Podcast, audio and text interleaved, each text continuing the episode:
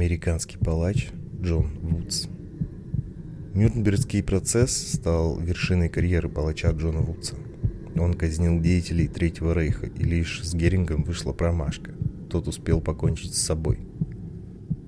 Далеко не каждому человеку удается найти свое место в жизни и хотя бы наполовину реализовать свой талант. Американец Джон Вудс – счастливчик. Он сумел найти себя в этом мире. Обычный парень из Канзаса вряд ли мог предположить, что спустя три десятка лет он лично отправит на тот свет людей, считавших себя королями всей планеты. Вудс родился летом 1911 года в городе Вичта. По одной из версий он хотел стать военным, но не получилось. Оказалось, что служба в ВМФ слишком скучна, поэтому Джон просто взял и ушел. Нашли его только через полгода, и хотя его судили, приговор носил формальный характер.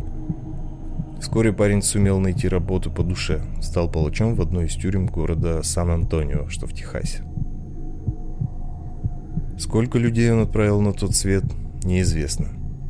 Более того, нет ни единого документа, который бы подтверждал факт работы палачом. Об этом известно и из рассказов самого Вудса – когда США вступили во Вторую мировую войну, Джон отправился на фронт. Но воевать ему толком не пришлось. Не все американские солдаты, оказавшись в экстремальной ситуации, соблюдали законы. Некоторые совершали тяжкие преступления, за которые предусматривалось лишь одно наказание – смертная казнь. Поскольку штатного палача у американцев не было, военная полиция начала поиск добровольцев на эту работу. Тут-то и объявился Вудс. Он рассказал о своем техасском опыте, преподав себя как истинного профессионала. И в 1944 году Джон приступил к работе. Известно, что примерно за год он казнил порядка трех десятков человек. За время работы Джон не дал ни единого повода усомниться в своем мастерстве. Он считался лучшим палачом, котировавшимся даже выше, чем британец Пирпойнт. Звездный час американца настал во время Нюрнбергского процесса. Многих нацистских преступников приговорили к смертной казни и привести вердикт в исполнение доверили именно Вудсу. Тот, естественно, согласился. В экстренном порядке он соорудил три виселицы. Две предназначались для казни, оставшаяся являлась запасной. Под каждой из виселиц Вудс сделал люк со створками, которые открывались нажатием специального рычага. Створки открывали глубокую яму, куда проваливались приговоренные.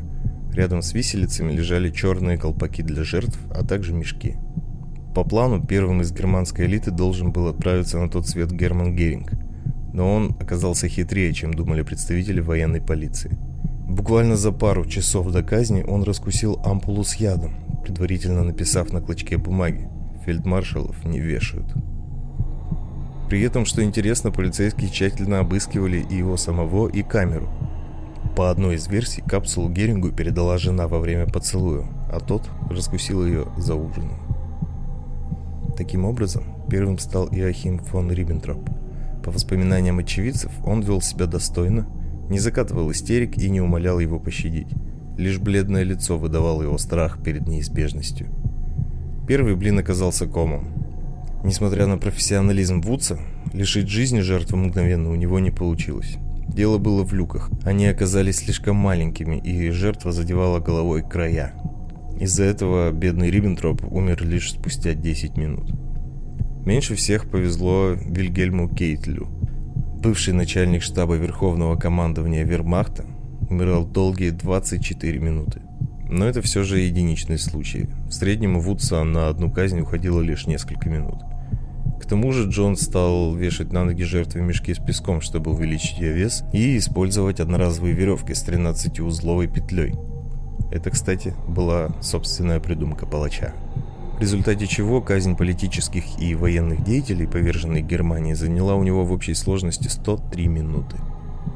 После того, как казнь была завершена, представители пяти стран-союзников принялись осматривать дела нацистских преступников – и лишь после этого они поставили свои подписи в свидетельствах о смерти.